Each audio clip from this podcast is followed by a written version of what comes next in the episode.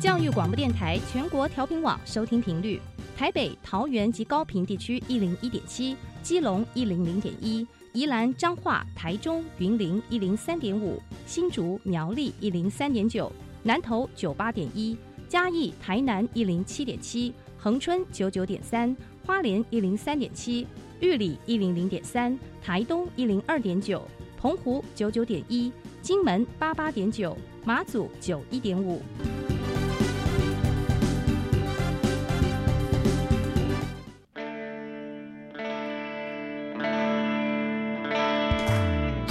时时有惊喜，生活处处是学习。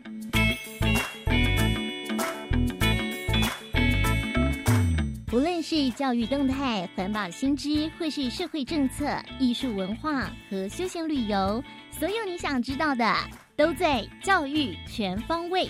每周日上午十点零五分到十一点，邀请您与我们一同打开学习新视野。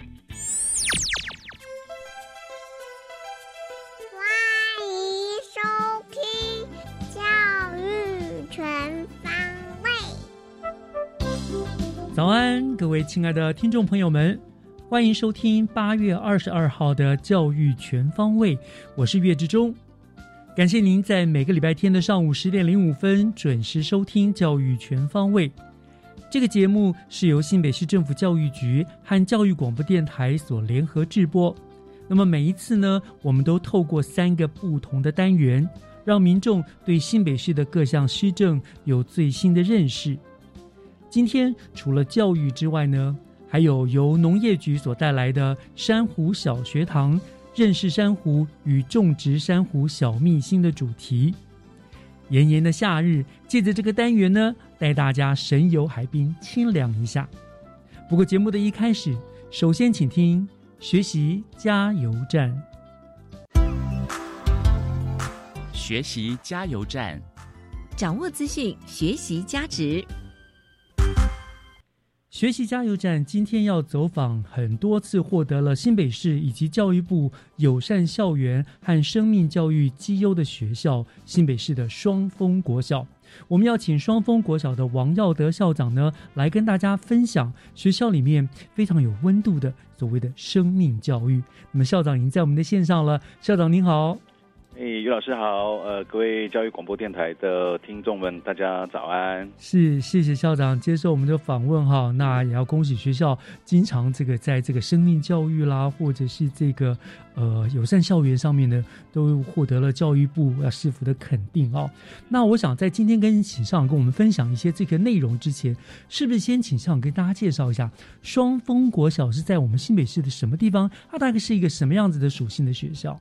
呃，双峰国小呢，基本上它是一所位在北一路上哦，是一所被青山环绕的这样的一个山林小学，嗯那也位在新店区。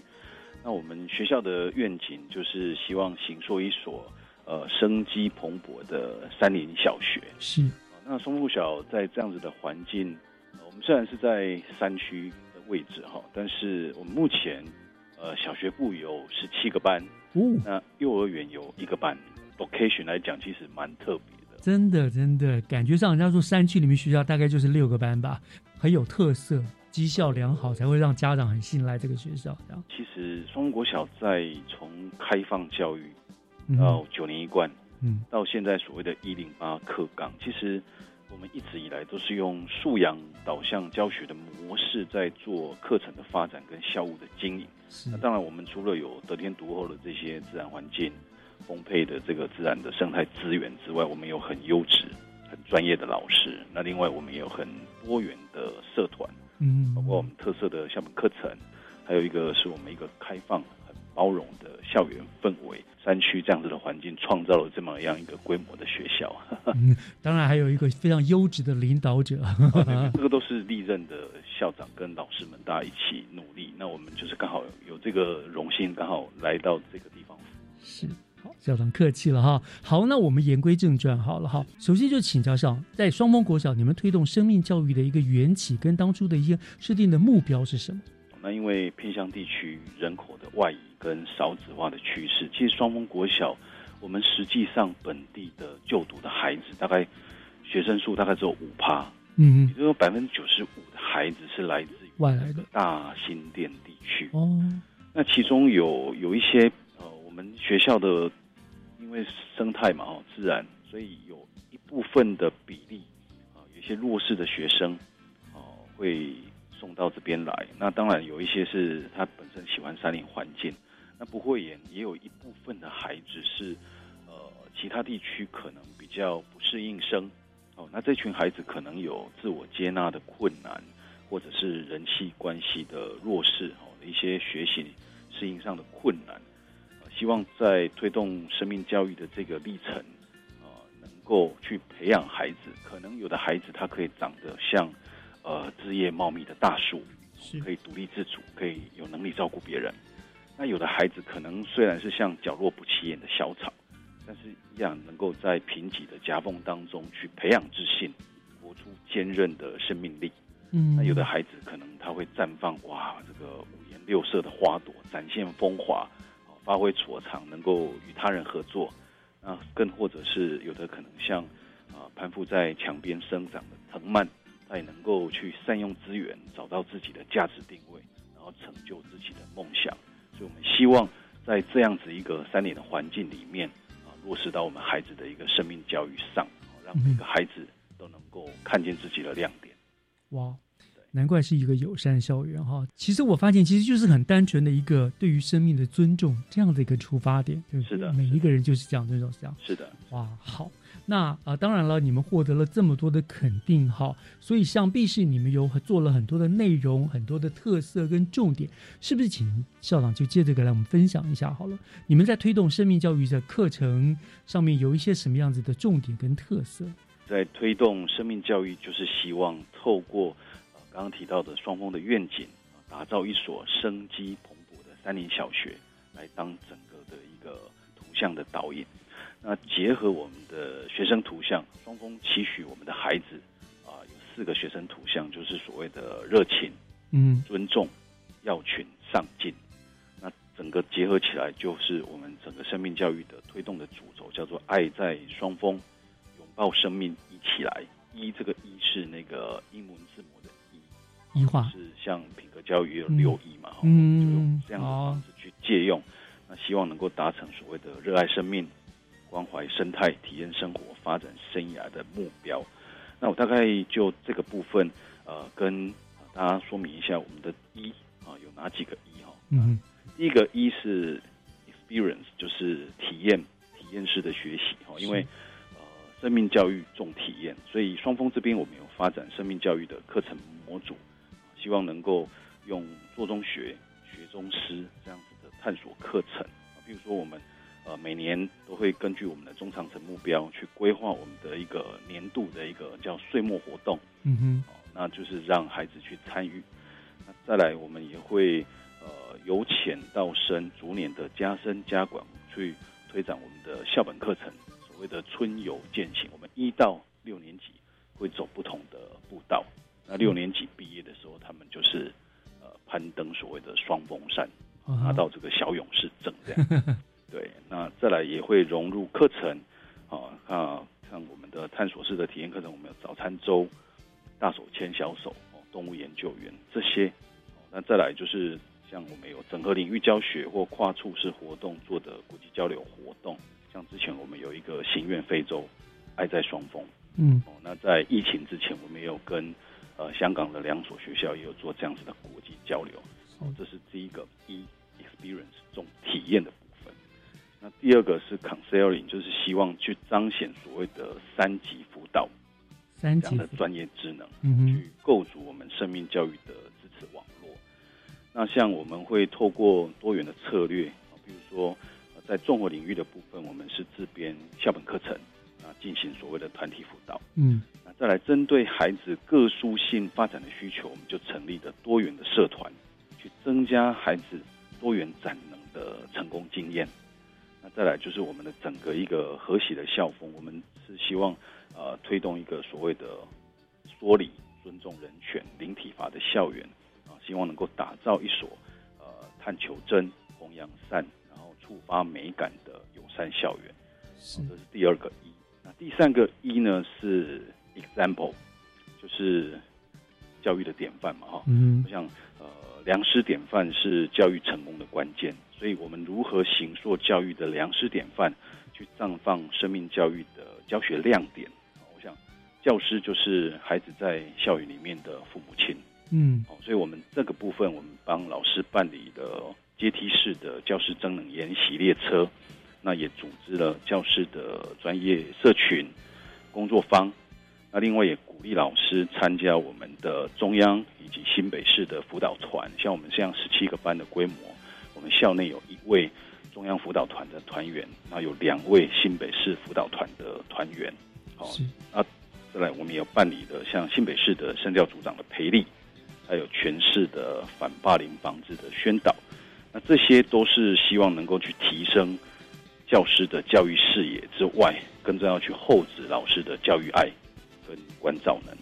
那第四个一就是呃 empowerment，就是呃我们在推动生命教育、家庭教育也非常的重要。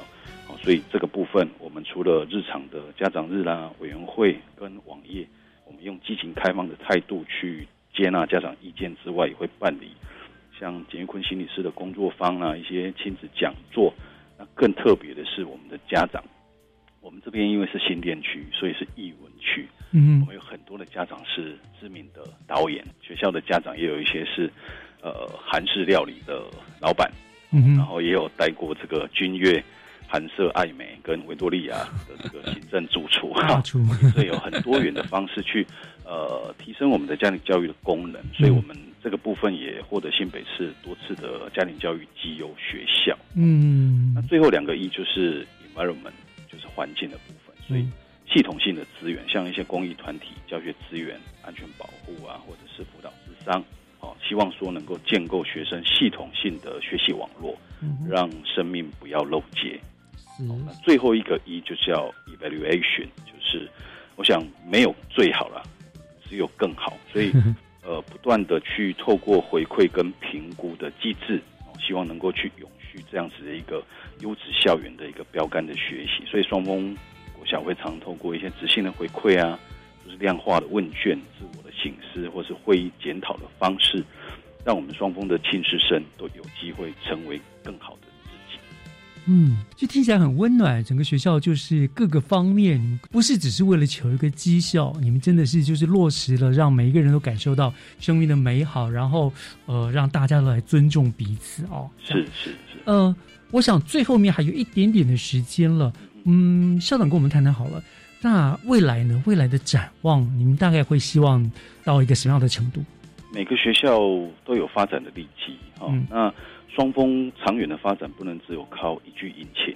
那过去的双峰在很好的基础上发光发热，那未来我们希望呃打造双峰成为一所成就武力全开的全人教育未来 leader 这样子的一个校务发展的愿景。嗯哦，那第一个就是说，啊，像我们呃有建制，我们有攀岩、攀树、走绳哦这样子的一个面山教育课程，我们希望在这样子的契机底下，能够建构啊一个更好的云端力，因为现在一零八课纲哦，我们希望谈的是自发、互动、共好。那第二个，在配合二零三零双语国家的政策底下的国际教育课程。我们希望去厚植双峰孩子的一个所谓的国际移动力。那第三个就是，呃，像结合我们雷雕机啦、三 D 猎鹰跟多媒彩的一些数位创客教育，我希望去打造双峰也能够，孩子有这样子的一个创新的实践力。嗯嗯，那再来呃，阅读教育也非常重要，所以结合阅读教育啊，跟我们校本特色，还有像我们的环境有一些台湾原生植物、野菜农场，还有一些生态水域的环境啊，希望去涵养我们孩子的一个素养阅读力。嗯那最后一个，这个其实也是最根本、最关键的，就是融入所谓的品格、生命健康促进的友善校园的全人教育，希望能够带动整个双峰提升孩子的一个蓝海的品格力。这是我们期待未来双峰可以朝这样子的方向全方位的去做发展。哇，果然是爱在双峰，拥抱生命，一起来哈，非常精彩。这个我们要非常感谢耀德校长今天给我们做的这个这个非常精彩的学校的这个生命教育啊，对，相信在像你们的努力下，都很这个双峰的小孩未来真的都是五够力哈，都是非常厉害的一个社会共鸣。非常谢谢校长跟我们的分享哦，谢谢。好，感谢老师，好，拜拜。好，拜拜。接下来请听《娃娃看天下》。听小朋友分享校园里的事，欢迎收听《娃娃看天下》。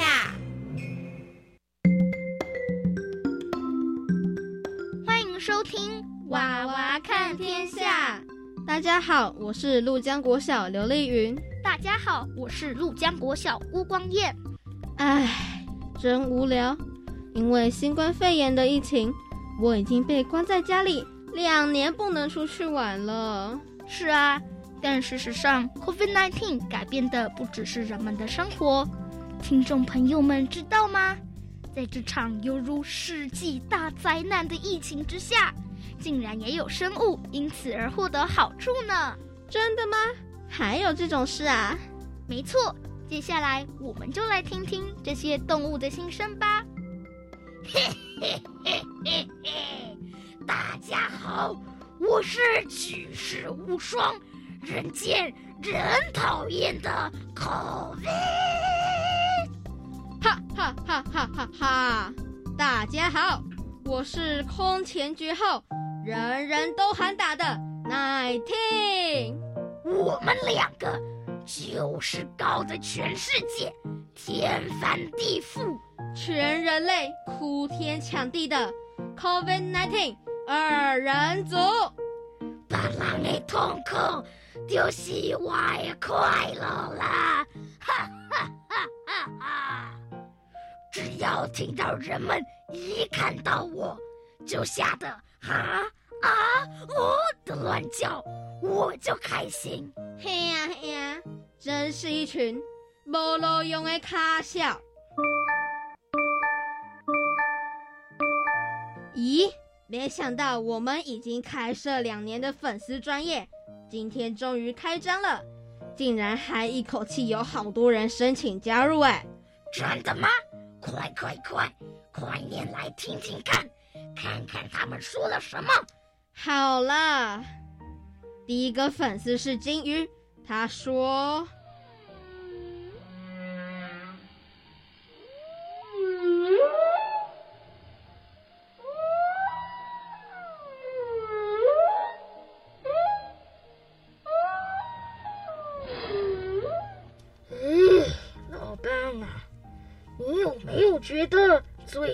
这两年耳根子真是清净啊？是啊，以前我们生活的海洋里总是充满着各种船只的引擎声、汽笛声，常常吵得我都听不到你在讲什么了。更讨厌的，还有很多的声呐、超音波，吵到我都快疯了，连话都懒得说了。为什么人类会突然对我们这么好呢？唉，你想太多了，那只是因为人类现在被病毒搞得出不了门，所以我们才有这段清闲的日子。原来如此啊！这样我都不晓得该祝人类早日脱离苦海。还是期待他们永远被病毒关在陆地上了。唉，是啊，真让人矛盾啊！哎，来听啊，这样听起来，我们好像帮助到鲸鱼了哈。哎，对啊，听起来金鱼好像不讨厌我们 COVID-19 二人组呢。啊！好讨厌的感觉啊！我不要有人喜欢我。好，好，好，别生气，我们赶快看看第二个粉丝讲什么，说不定他会把我们骂的狗血淋头呢。好，快快快！我快气到昏倒了。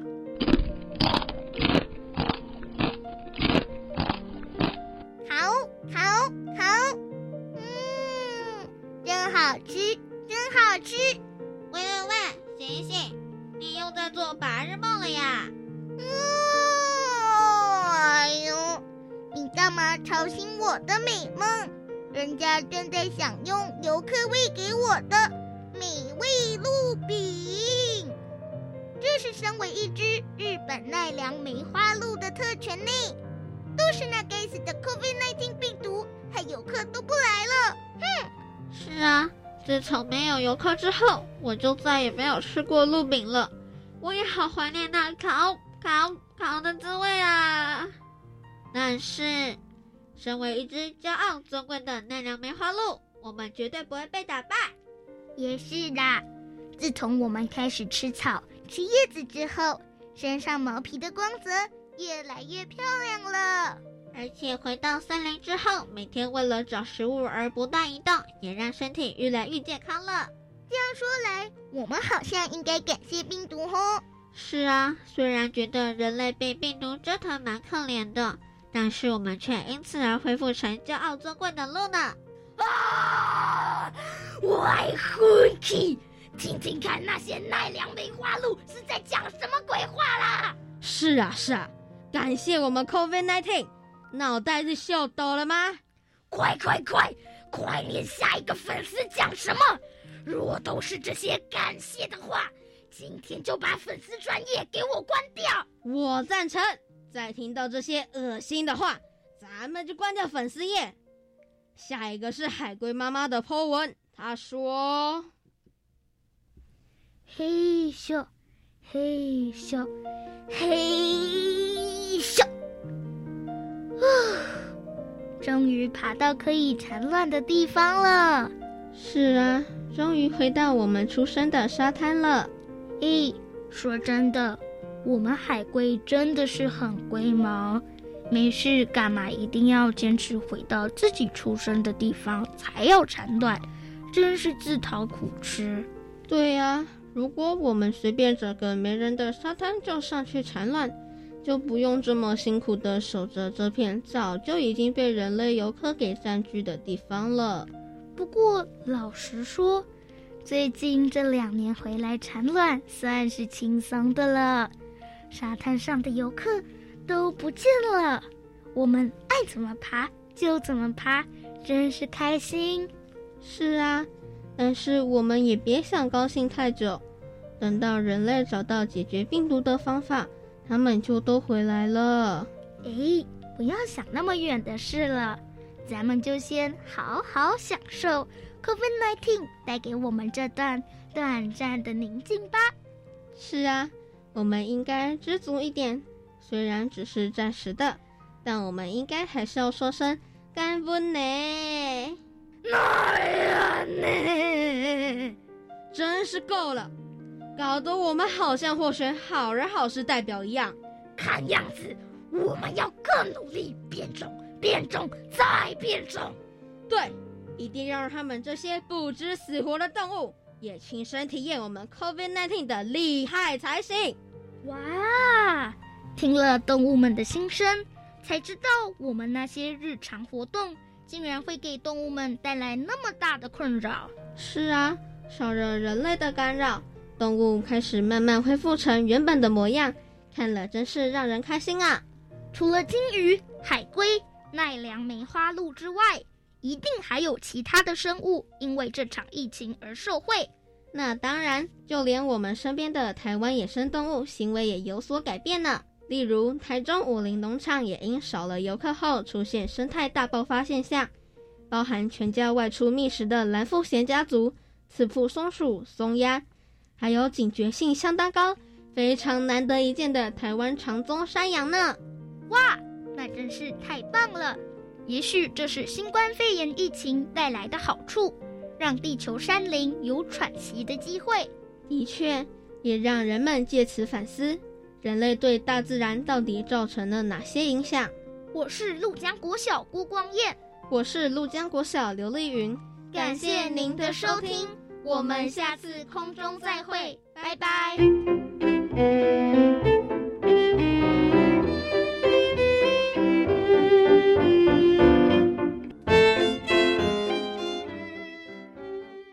大家好，我是请听海洋节目主持人曼平。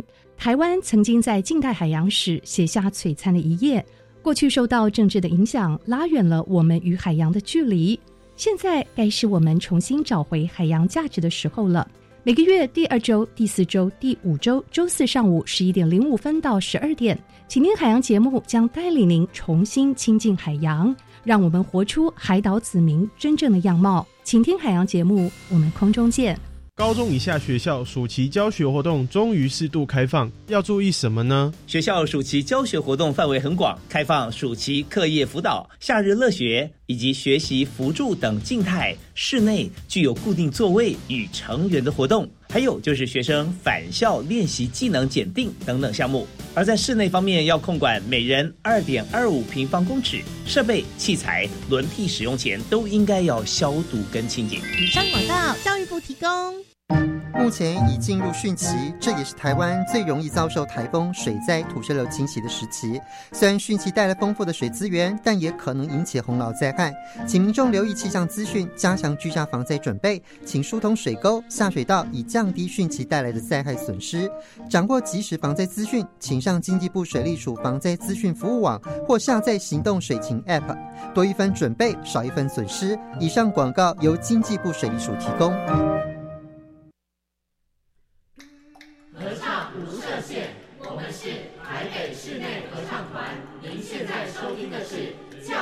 广播电台。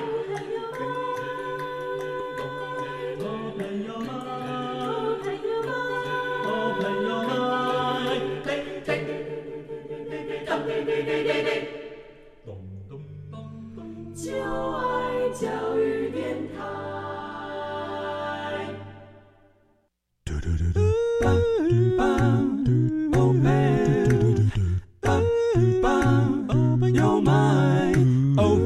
mind，就爱教育电台。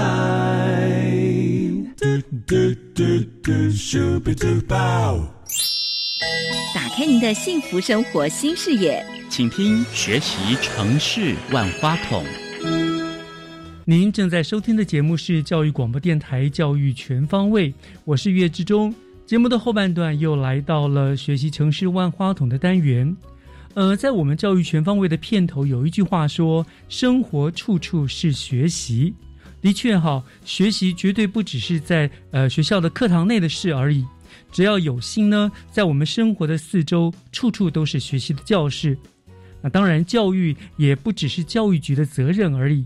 今天万花筒的单元，我们就要为大家介绍由新北市政府农业局所创办的珊瑚小学堂。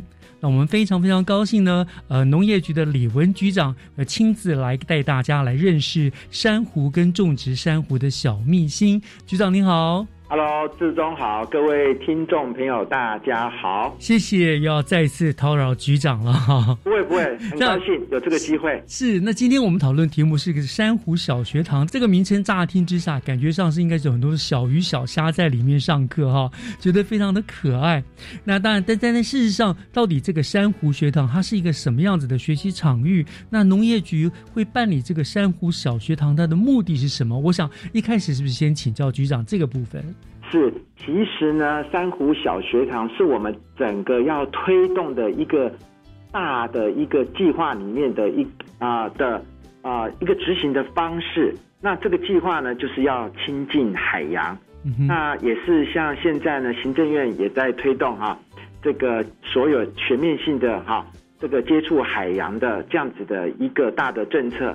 那珊瑚小学堂在我们亲近海洋这样子的一个方向上面呢，最重要一点呢，就是希望让我们的啊、同学、学生啊，或者是孩子、小朋友有一个机会呢，可以亲自的来参与跟学习如何透过珊瑚来创造整个海洋生机的健康。是，所以这个东西它在我们新北市什么地方办这样子一个小学堂？啊，是啊、这个小学堂呢，它啊、最啊、我们的规划呢，是在我们在台湾的东北角，也是在贡寮的这个区域呢。嗯，那原那么在现地呢，那我们可以请大家来办理。那在我们那边有设立一个海洋的富裕园区。嗯那我们跟海大的啊视野教授呢啊市民教授呢一起合作来做，就是请啊请大家呢，请同学呢到这个县地呢来做这个相关的啊珊瑚保育的一些的课程，那也是实做。只是说，因为今年因为疫情的关系呢，我们把它从实体的课程改成线上的课程。嗯嗯，那当然，今年跟以往又有一个不同呢，是我们接到很多老师，就是学生回去之后对老师跟学校的反应，嗯，就觉得说，也希望未来能够把这样子的课程推广到学校去。嗯，因为在今年还有一个特色，就是我们推动了种子教师的特色。那希望大家啊、种子教师以后呢，我们会成为一个联络网，把相关的讯息跟相关的呃相关的好好呃相关的呃维护海洋的相关的这些呢知识呢，都能够带到学校。是好，所以我们说这个珊瑚学校，它就是在贡寮，在那个贡寮地那个养是养殖池内吗？还是说有设有一个这样子的呃某个某个建筑物的里面？啊，对，因为呢，贡寮那边啊，贡寮那边主要是养了很多贡寮包，对对对，的养殖。那我们我们那边有一个富裕园区，嗯哼，富裕园区之呃富裕园区。那另外呢，在很多的贡寮的养殖池里面呢，那有它们自然而然的珊瑚就会在你的里面生长。嗯，那那这个生长呢，在一般的养殖的渔民呢，他在正常的话，因为它并不是，它是在等于在养殖池里面，那珊瑚珊瑚生长之后，他们会把它取出来，那我们就利用这个机会呢，把它取出来的珊瑚呢，就作为这个教材，也是作为啊、除了珊瑚小学堂的教材之外呢，那也就是我们刚刚说的，这是我们推动一个计划里面呢，就是要富裕珊瑚，哦，就成为我们富裕珊瑚的种的啊、的的的，就是呃，不是说种子啊，就是富裕珊瑚珊瑚的这个育材。嗯嗯哦，那这些呢？那这些都是从贡寮当地的养殖养殖池、鲍鱼池哈，嗯取出来的。其实贡寮那边还有很多以往留下来，现在没有在使用的这个啊、养殖池里面呢，其实也都有非常丰富的这个珊瑚礁哈，嗯形成在那个养殖池里面，也是在当地呢，也是很多人浮潜啊啊，或者是一些水上活动呢，很受欢迎的地点。是是是。所以珊瑚小学堂除了是传递我们一些珊瑚的常识之外，它其实负有一个重要的使命，就是富裕这个珊瑚，是吗？哎，对，它是其实它是最重要一点，就是呃，在富裕珊瑚，而且这个富裕呢是让大家呢从亲手能够参与，以后呢让更多的人一起来了解跟参与这个富裕的活动。哦，是。那我想请教局长哈，以我们东北角来说了哈，我们晓得其实珊瑚的品种很多，平常我们看到就是各种有长条形的，有像树枝一样的啦，或者是圆的啦，各种形状、各种品种很多。那在我们新北东北角海域啊，这珊瑚大概是以哪一些比较多、比较呃呃比较是呃著名的呢？是啊、呃其实东北角的珊瑚呢有非常多种，就是大体上我们在呃一般画面上看到的珊瑚呢，东北角呢都有。例如说哈啊、我们最常看到就有一只脚的啊，嗯那叫做二形柱的珊瑚，就像一只脚这样哦，长长的一根对这样长长的，是对。那有一个呢，有一种像是比较扁平的哈，嗯就像是美国那种大麋鹿的哈，哦，它叫做细枝细枝鹿角珊瑚。是，哎，那也有啊、一整块的哈，那我们叫做五边角的橘五边角橘的珊瑚，嗯或者是团块哈，就围孔的珊瑚，这就是比较一块一块的。嗯对，这些甚至于还有一种很也蛮特别的，像孔雀开屏一样的哈，我们叫做板叶雀屏珊瑚，它这个整个看起来的样子就像孔雀开屏一样那个很漂亮，很多就是对这样子一整片的大片这样子子。的哦。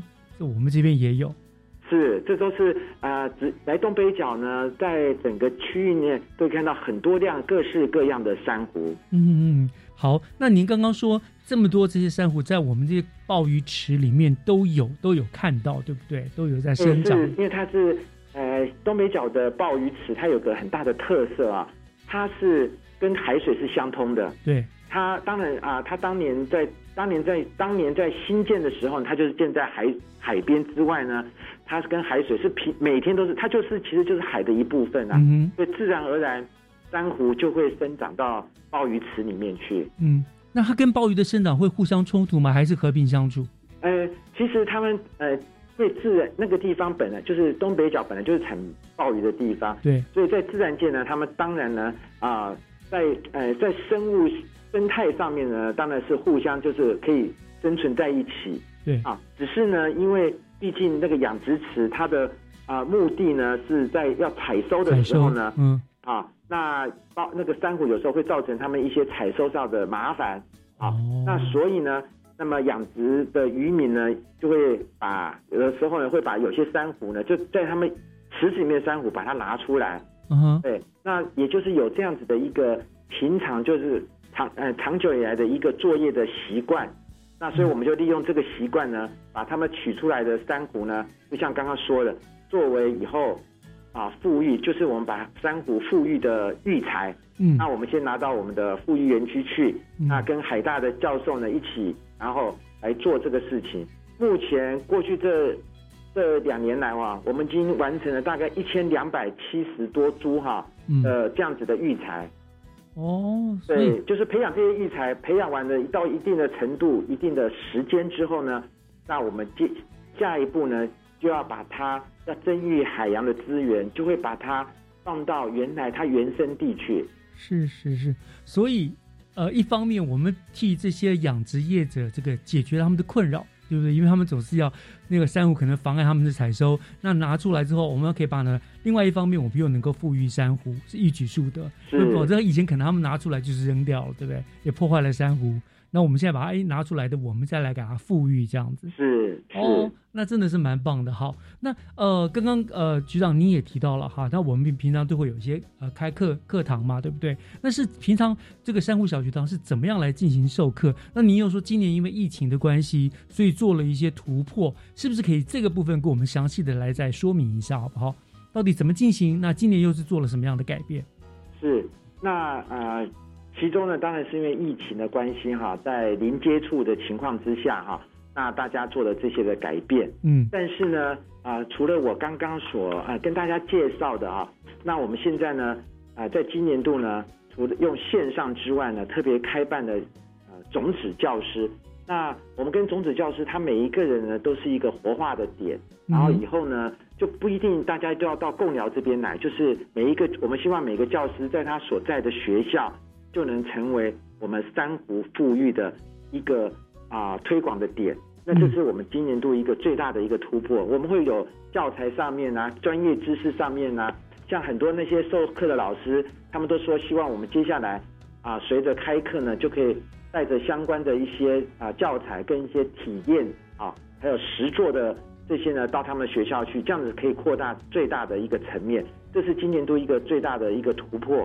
嗯，那另外呢，我们也是在学习啊，就是啊，以往实体课程都非常受欢迎啊，都秒杀。嗯，那这今年度啊改成线上课程的时候呢，我们也跟海大的教授啊，跟呃海大的一些同学呢，大家一起呢练习呢，用在线上呢啊，除了呃讲解之外呢，在加入的一些啊多元的因素，尤其。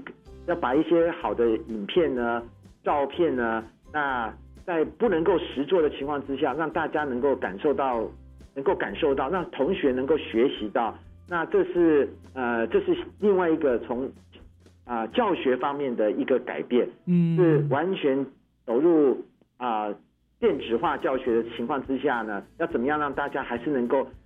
呃，学习而且持续有兴趣，这是我们要持续发展的。是这个疫情的确是，呃，造成很多不方便，但是呢，不便也带来了转变哈。就是我们想到用有了更多的方法呢，去来呃做做这个课业的推广，甚至呢可以更广了对不对？透过这个线上的方式哈，有更多人可以理解到珊瑚哈。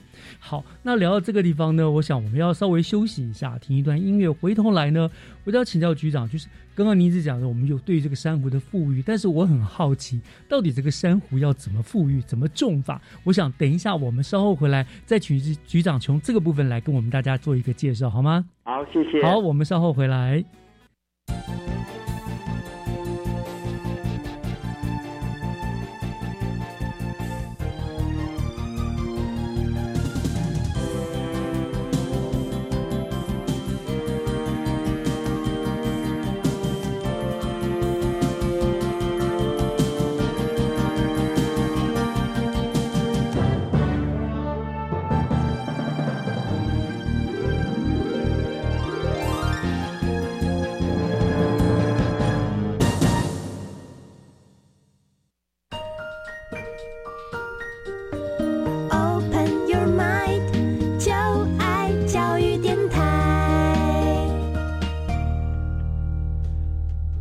Open your mind，欢迎您回到学习城市万花筒的单元，我是岳志忠。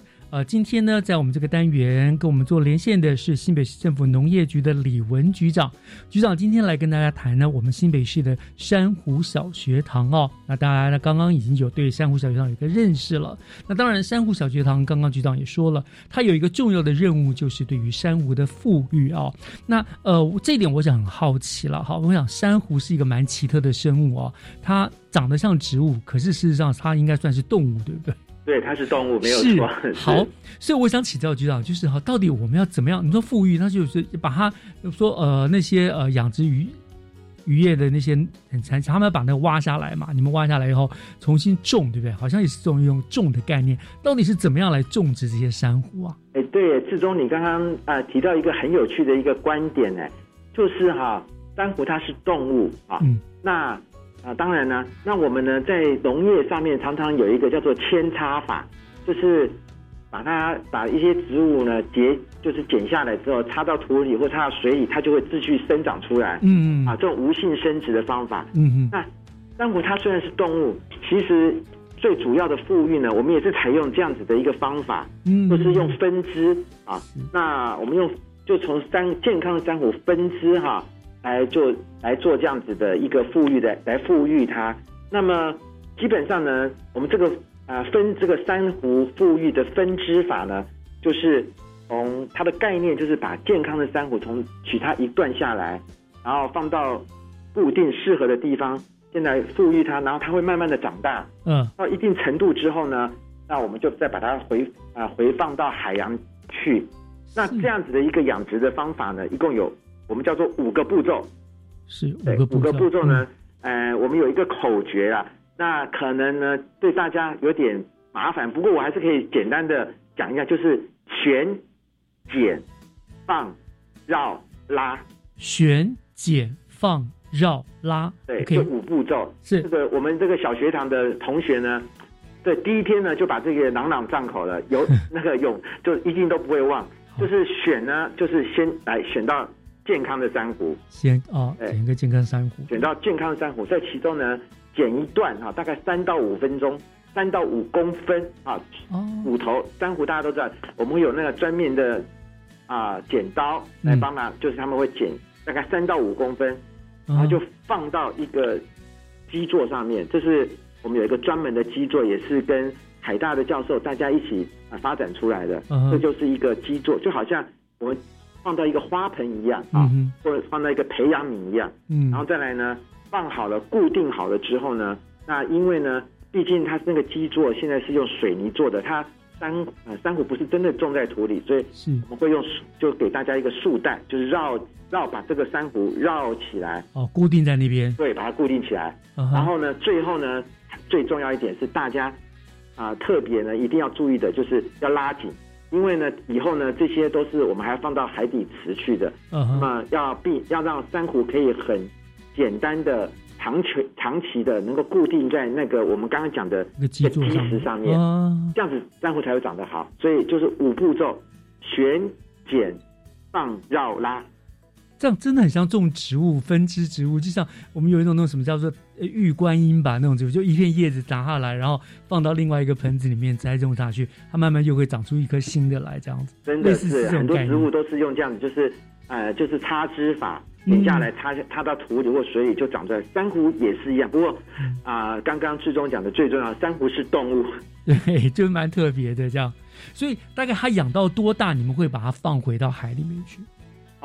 哦。讲到讲到多大哈？大概呢是我们用呃，就因为不同的珊瑚有大概不同的判断的方法，是是是。但是简单的方法，大约我们可以说，大约我们刚刚从剪剪下来三到五公分哈，嗯，大约啊到三十公分左右呢啊，就是一个我们会把它做到进行到下一步，就下一步就原则上就是要把它放到大海里面去的哦，就浮到大海。是对哇，那我们知道珊瑚长得很慢，所以你们要到三十公分，其实你们要培育它蛮久的时间哦。哎，对，那这个的时间呢？哦，是这个时间没有办法用日子来算，嗯，要用年来算。大约对啊，对啊，对啊。长的话可能要三年的时间，是哇，还能够，而且中间要，呃，这这个这个这个中间它会有，因为它毕竟还是生活在自然界啊，那还是会有很多天敌啊，会有一些细菌啊，嗯，是会生病。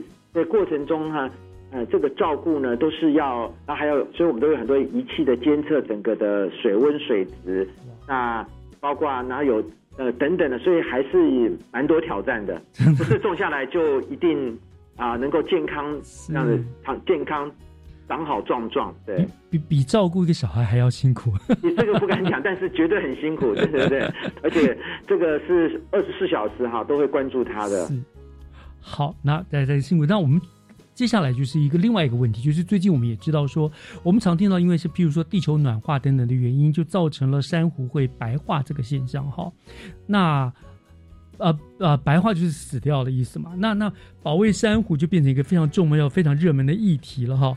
所以我想接下来是不是请教局长，可不可以简单的告诉我们，到底呢，我们一直都要维护这个珊瑚，到底这个珊瑚礁对于海洋生态它有什么样子的一个重要性？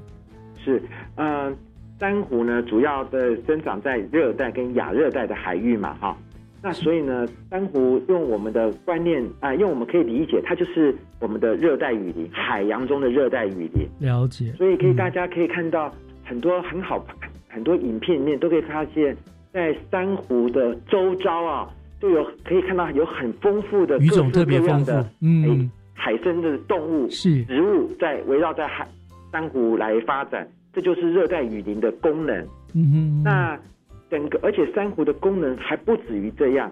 那它最重，它还有，例如说，它我们常常看到珊瑚呢，因为它毕竟有很多盖子，它会成为一个海岸线呢的保护保护层。嗯哼，那除了刚刚讲的维护海洋的生物多样性之外呢，它珊瑚本身呢，珊瑚本身呢，它因为它在跟一些细菌跟藻类共生的时候呢，它可以把海洋中的氮啊转化成营养素，除了供给它自己之外呢，也这个整个供给过程中呢，就可以成为整个生态链中最底层的很重要的食物的来源。是是所有的整个海洋生态链基层的底层的部分呢一个基石，所以海洋的健康来自于珊瑚礁的健康。嗯嗯嗯，果然是是海洋中的热带雨林哦，是很重要的，提供了很多重要的营养啦、庇护啊等等的这样子。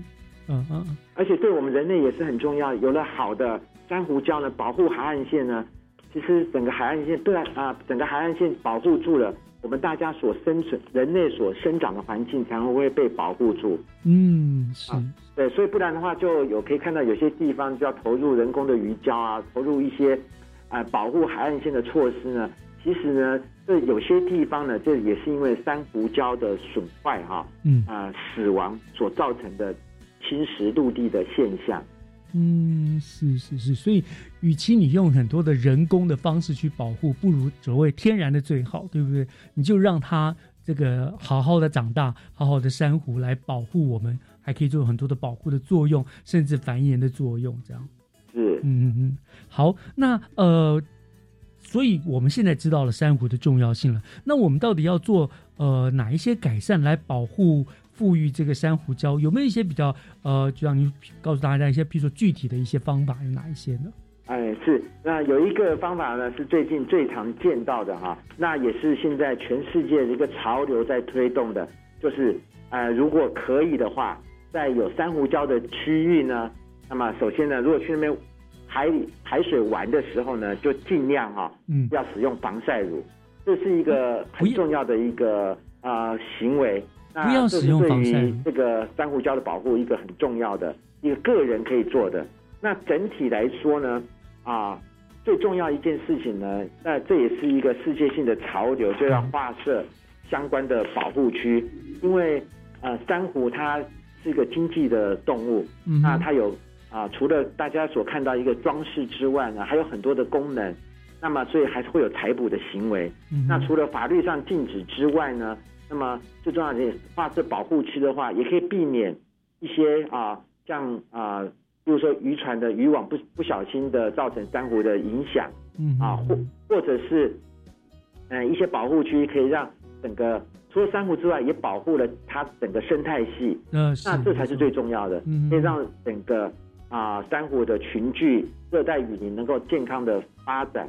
像我们新北市政府目前就划了四个保育区，嗯哼，那也也有两个呢是专门跟珊瑚有关的，叫做。保护两个保护的保护礁的禁渔区，那这些呢都是对于就是啊，在整个海洋生态体系来看呢，我们是从这个体系的角度把它发展出来的。那这样子呢，也对于啊珊瑚礁的保存呢啊是更其实可能这是一个最重要的行为啊。是是是是是，就像您刚刚提到了一个说不要用防晒乳，是因为防怕防晒乳的化学物质伤害到珊瑚吗？哎，对，是因为这个啊，最近呢，像去，像最近呢，像有大家如果去国外里面啊游玩的时候呢，嗯，有些地方呢，它就会特别，这个是特别是珊瑚礁形成的群岛区域呢，它就会有，因为啊，防晒乳里面的啊有一些物质呢，它会影响到这个珊瑚的生长，对，它会把整个珊瑚，尤其是就算是没有影响到直接伤害到珊瑚呢。它大量的也会改变这个珊瑚附近的水质哦，酸碱度啊，或是一些其他的一些啊啊其他的一些物质的组成所影响到，所以这也是一个啊新的一个趋势。是，所以如果菲律宾啊，这个地方他们都有这样子的。啊，现在都有这样子的规定哦，对哦，所以这这是我们一个新的概念了哈，就是如果你要去玩水、潜水，如果看珊瑚礁的时候，就就不要抹防晒乳，以免无意中伤害到了它。那我之前还知道，就是说，呃，我们不可以去摸它、踩它，对不对？因为它很容易就就呃，因为我们在踩它、碰它，就就就破坏了它，对不对？哦，那那那绝对是。那现在我们海洋活动也很兴盛，大家有很多浮潜啊、潜水的。行为，那我们很高兴。其实，在我们台湾呢，现在这样子的啊，已经已经是普遍性的共识了。嗯，就是大家就是观赏，然后不要触摸。这个是一个啊，珊瑚看起来好像很坚固，那毕竟它还是个生物，我们对于它的触摸对它都是有一定的影响，甚至有时候真的很容易造成它的损害。这个很多啊，潜水的人都有这样子的共同的这样子的心声。真的就是欣赏就好了，就不需要去碰它、摸它，不要那么好奇，对不对？而且现在是不是有立法有规定说，如果你盗采这些什么珊瑚，都会受到处罚嘛？对不对？哦，对，现在法律有规定，这个珊瑚现在只要采、只要采摘哈、采采捕呢，都是会。呃，都是违反规定的。是，所以哈，为了这个大自对对，为了大自然，为了珊瑚的富裕呢，我想大家就是呃看到就好了。我们真的是就好像你就把眼睛当照相机，对，或者水底照相机，把那个美景拍下来带回去留意做纪念就好，不要再去破坏了它。是真的是。好，我想非常谢谢呃局长今天在我们这个单元为大家介绍了很多关于珊瑚种植啦、富裕啊，还有对于环海洋环境影响的知识哈。我想大家都受益良多，而且也希望大家借此更加正视这个珊瑚保育的重要性了。那更多的相关的知识的话，就欢迎大家一起加入新北珊瑚小学堂的行列，对不对？对，然后也可以常常到新北市渔业处的网站，嗯，有各式各样的。啊，讯息可以参考。是预约住的网站。好，那我们今天就非常感谢新北市政府农业局李文局长亲自拨冗来给我们做的很很详细的介绍，谢谢局长，谢谢志忠，也谢谢所有的听众朋友。好，谢谢，好，拜拜，拜拜。感谢您收听今天的教育全方位，我是岳志忠，祝福您一切都好。下礼拜天空中再见，拜拜。